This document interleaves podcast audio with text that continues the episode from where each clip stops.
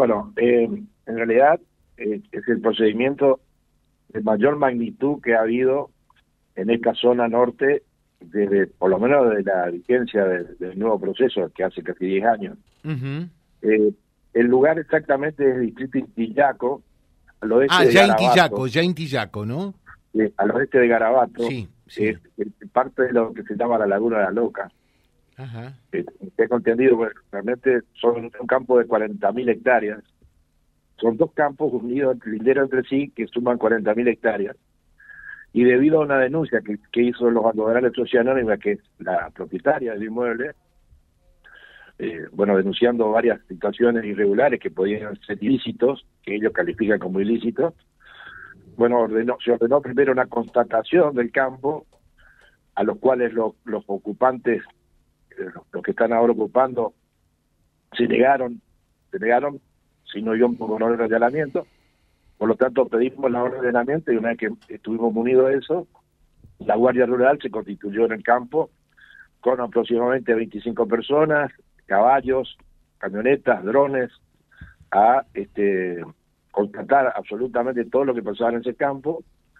Eh, se constató la presencia de, gente ocupante, que, se, que se denominan que son pastajeros, y la presencia de aproximadamente 10.000, casi 11.000 animales vacunos, eh, muchos de los cuales estaban en absoluta irregularidad, por eso quedaron, este, digamos, secuestrados por orden de la Guardia Rural, porque, bueno, presentan algún tipo de irregularidad eh, administrativamente, digamos.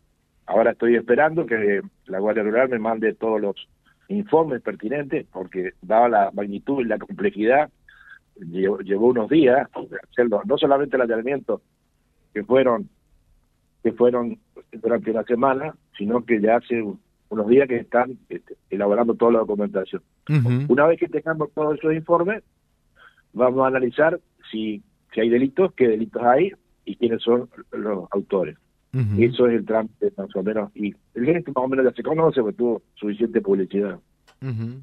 eh, o sea que, porque yo me contacté con usted eh, días atrás, que era para el último feriado largo, eh, cuando se estaban llevando a cabo estos procedimientos, eh, demandaron una semana, ¿no? Sí, sí, pues son 40.000 hectáreas y casi 11.000 animales que tuvieron que pasar uno por uno por el control del personal de la Guardia y de los veterinarios para controlar marcas, señales, para, para, para, verificar todo lo que hace a la propiedad de los animales y, en todo caso las adulteraciones de marca y de señales. La denuncia, la, la denuncia la efectúa quién concretamente? La efectuó los algodonales de Sociedad Anónima a través, que es una sociedad, a través de dos abogados, este, uno de ellos el doctor Leve de Tostado, que bueno, él se identificó en algunas notas periodísticas que yo pude leer, y también un abogado de Santa Fe. Eso firmaron la denuncia, una denuncia muy concreta, fue hace ocho meses. En esos ocho meses trabajamos junto a, lo que a la gente del, organismo de investigaciones, tratando de corroborar todo lo expuesto, hasta que decidimos este, ir a contactar todas las circunstancias del campo. Y a, raíz de eso ocurrió lo que acabo de mencionar. eh, doctor Martínez, y, y concretamente eh, porque acá hay más de, un ilícito guion delito. Eh, ¿Cuántos delitos habrían en, esta causa, en esta investigación eh, que, usted está llevando a cabo? La denuncia cabeza como delito más grave una asociación ilícita. Asociación ilícita. Sí, porque tiene el denunciante que este, hay una, un complot entre todos los, este, los ocupantes del inmueble acerca de este, pretender quedarse con el campo a través de un, juicio de su campeón, juicio civil. Eh, además, este, denuncian estafas porque mucha de la gente que está ahí adentro pagaban arrendamiento, pero no al dueño del campo, sino a terceros ocupantes. Es decir, que un tipo ocupaba el campo y a su vez lo, lo arrendaba. Y seguramente con con recibos falsos y según la denuncia, según recibos falsos y este, refrendado por algunas escribanías que de alguna manera trataban de darle legalidad. Eh, todo eso se va a averiguar, pero lo que sí quiero remarcar de que ya hemos podido comprobar y por eso están los animales secuestrados, aunque están en depositario judicial en el, campo por la cantidad, ¿no es cierto? Es que eh, hay irregularidades administrativas muy, muy serias respecto de esos animales. Eh, sí, la, usted, para tener animales vacunos tiene que tener documentación. Y tiene que tener, tener documentación de cómo lo adquirió, de cómo lo trasladó, de cómo llegaron a ese campo. Tiene que tener documentación que le permita estar en ese campo. Y a partir de ahí poder comercializar en forma absolutamente regular, porque eh, usted tiene que justificar de dónde salieron.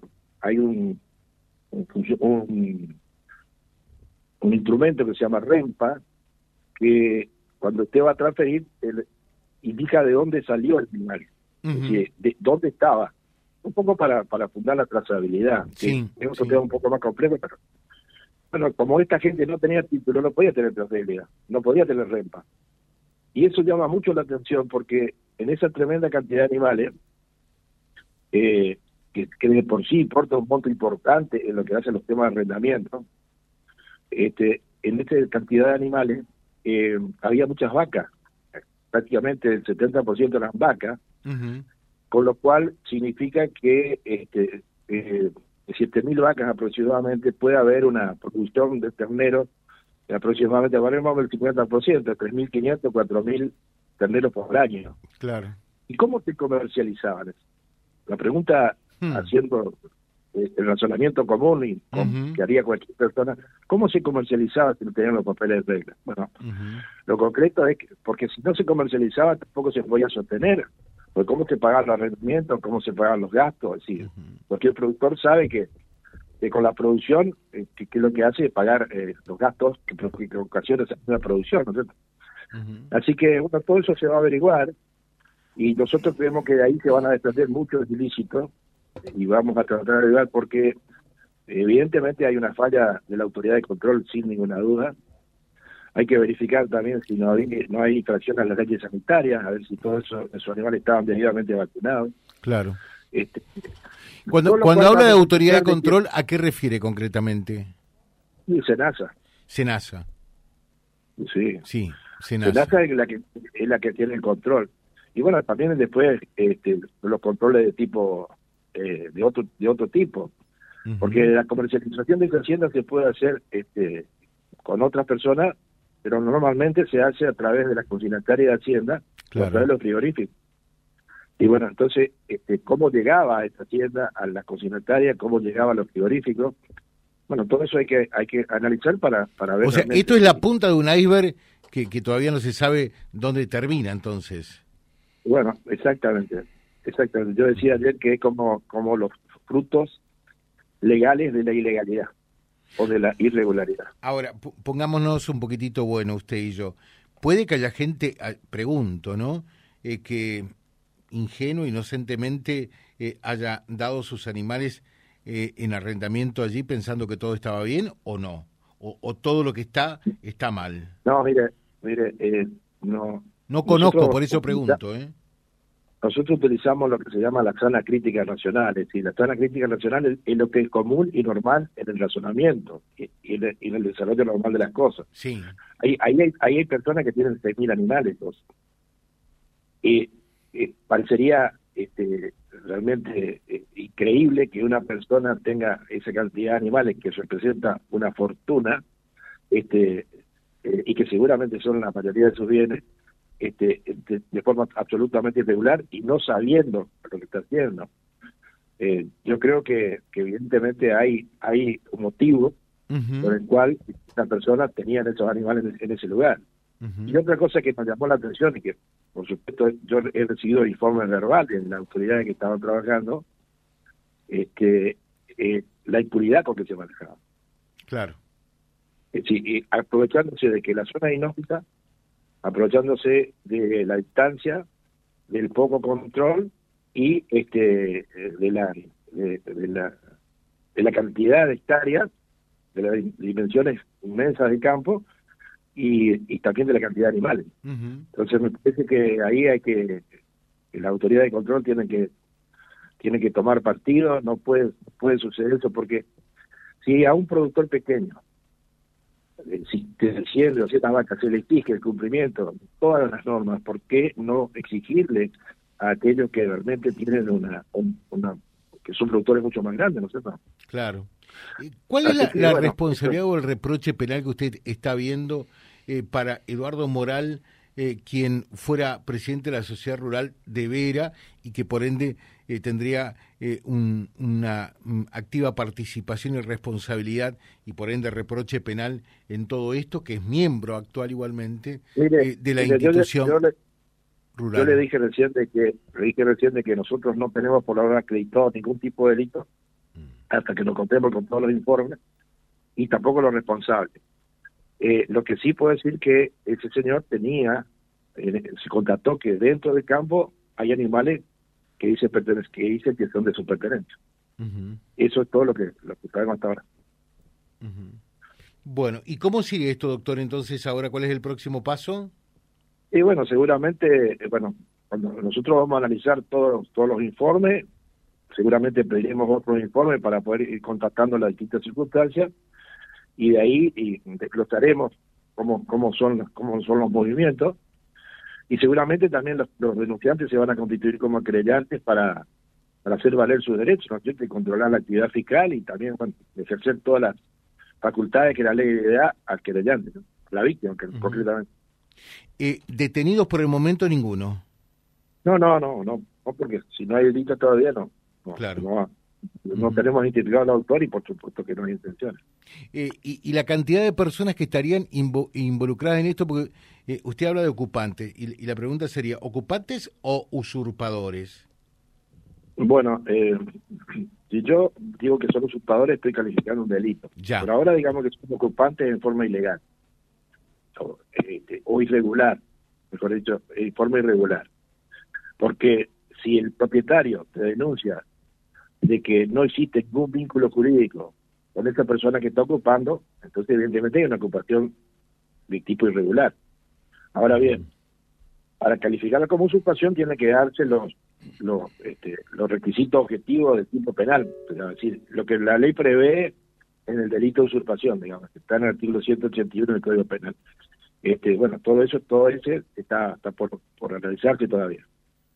Bueno, ahí está. Le dejo un saludo, muchas gracias por estos minutos eh, y estamos en permanente comunicación para saber cómo avanza esta causa que sería, eh, eh, a ver, lo decía usted al comienzo, desde la implementación del nuevo Código Procesal Penal en la provincia, el delito más... Es, es el procedimiento de mayor magnitud. Nunca se vio un procedimiento de esta naturaleza. Ahí está y por eso yo quiero, por eso, disculpame 30 segundos más, sí, sí. quiero felicitar a la gente de la Guardia Rural. Sí, está trabajando muy bien, ¿eh? Y me consta que está trabajando muy bien.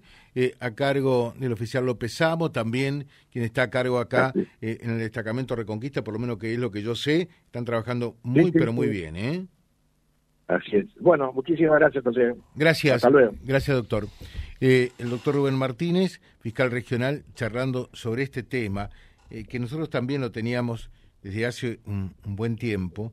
Eh, esto se origina porque los procedimientos se llevaron a cabo el, último fin de semana largo, que, en realidad fueron cuatro días. A ver, ¿cuándo fue? Ayúdenme un poquitito ustedes. El Día de la Madre. Para el Día de la Madre, sí. Allí precisamente 15, 16. claro viernes sábado domingo y lunes ¿eh? Eh, ese, ese viernes eh, estaba trabajando personal de la Guardia Rural Los Pumas en ese lugar y, nosotros ya teníamos la información porque una de las personas eh, investigadas puso el grito en el cielo, tuvimos contacto ese mismo día, el fiscal regional nos dijo, no, esto se está llevando a cabo por esto, por esto y por esto, y bueno, acá están los resultados www.vialibre.ar, nuestra página en la web, en Face, Instagram y YouTube. Vía Libre Reconquista. Vía Libre. Más y mejor comunicados.